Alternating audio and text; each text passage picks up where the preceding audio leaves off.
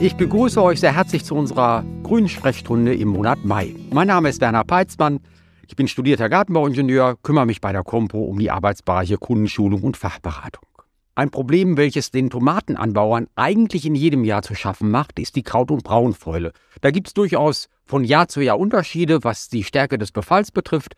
In eher trocken warmen Jahren haben wir da weniger Probleme mit, aber so in feucht-kühlen Jahren, 2021 war so ein Fall, da haben wir da sehr viele Probleme mit, eben mit dieser Kraut- und Braunfäule. Und diese Kraut- und Braunfäule ist eine, wie soll ich sagen, eine ziemlich gemeine Krankheit, weil sie so sehr schnell die Pflanzen befällt und auch dafür sorgt, dass eben die Tomaten innerhalb ganz kurzer Zeit auch wirklich vollständig erkranken und auch absterben. Ein paar Tipps möchte ich euch geben, damit es möglichst nicht zu einem Befall kommt, beziehungsweise dass ihr möglichst rechtzeitig wisst, was zu tun ist. Ähm, man muss wissen, bei der Kraut- und Braunfäule ist es so, dass es eine Krankheit ist, die feuchtkühle Bedingungen bevorzugt. Und man sollte von daher alles unternehmen, diese feuchtkühlen Bedingungen irgendwie zu verhindern. Das beginnt schon sehr frühzeitig beim Standort, wo die Tomate hingepflanzt wird.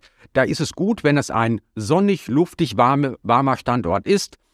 Ähm, oder anders gesprochen, irgendwie die Nordseite am Haus wäre nicht gut geeignet. Da ist es kühl, da ist es dunkel. Da wäre es auf jeden Fall so, dass sehr schnell mit einem Befall zu rechnen wäre. Wenn man ein kleines Gewächshaus hat, dann wäre das natürlich super, die Tomaten dort reinzupflanzen, weil man eben ähm, auf jeden Fall den Regen dort abhalten kann. Die Pflanzen bleiben, was die Blätter betrifft, trocken und das ist schon mal eine ganz gute Basis, damit ein Befall nicht zustande kommen kann. Manchmal, das findet man so im Handel, gibt es so Tomatenhauben.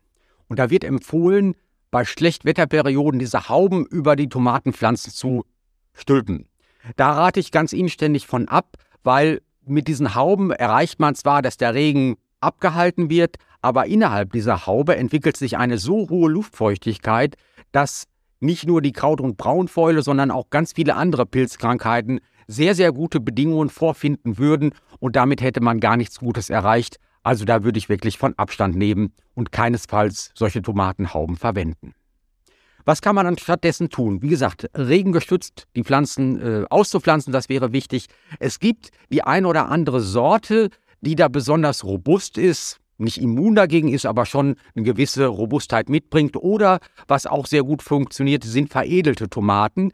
Die sind zwar teurer in der Anschaffung, sind aber deutlich robuster und wenn man vielleicht ein Glück hat, der Sommer ist von der Witterung her ganz schön, dann kann es sogar gelingen, dass man ohne einen Befall mit der Kraut- und Braunfäule durch die gesamte Saison geht.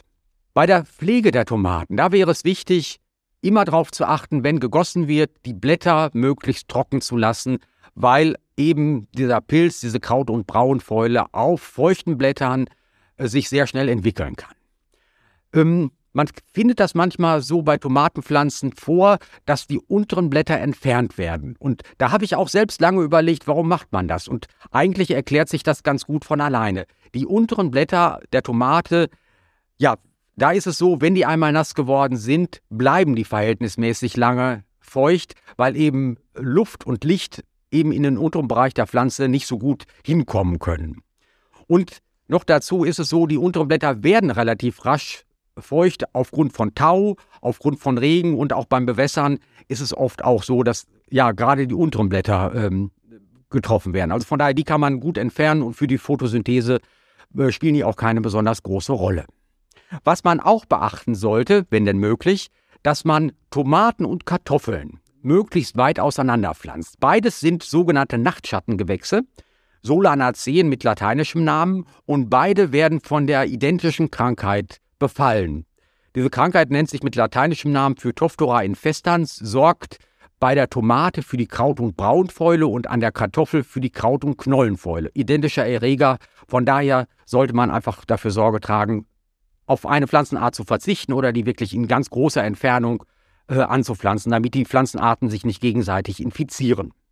In besonders feuchten Jahren, 2021 war so ein Jahr, äh, da wird vermutlich kein Weg dran vorbeigehen, äh, auch mit einem chemischen Pflanzenschutzmittel die Tomaten entsprechend zu schützen. Ein Produkt wäre das Produkt Revus Und da wäre es wichtig, das möglichst frühzeitig einzusetzen. Und man sagt das immer so, bei Befallsgefahr sollte man das machen. Und Befallsgefahr bedeutet, wenn einfach eine feuchtkühle Witterungsperiode droht, dann sollte man zu Beginn dieser äh, Witterungsperiode damit arbeiten, die Behandlung auch wiederholen, einfach um die Pflanze entsprechend zu schützen.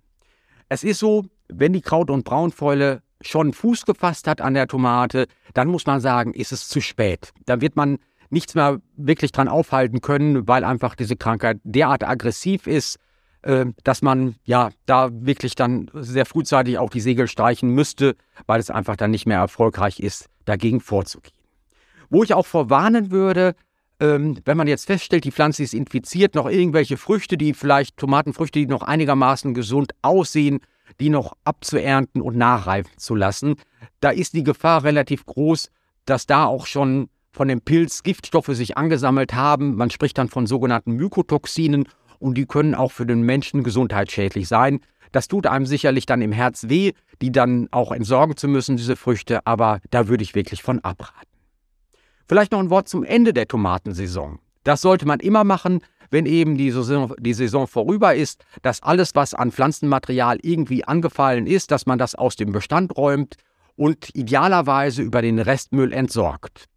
Ein bisschen gucken sollte man auch auf sein Befestigungsmaterial. Die Tomaten wird man ja irgendwie aufgebunden haben, entweder so mit Metallstäben, Kunststoffstäben oder äh, was ja ganz häufig auch gemacht wird, äh, dass die an einem Faden gezogen worden sind, aufgezogen worden sind, die Tomaten. Da sollte man gucken, dass dieses Fadenmaterial, was häufig aus Naturfaser ist, dass man das entsorgt, weil da die Gefahr relativ groß ist, dass der Pilz eben in diesem Fadenmaterial sehr gut überdauern kann. Das wäre also falsch verstandene Sparsamkeit, wenn man diese Fäden ein weiteres Mal verwenden würde.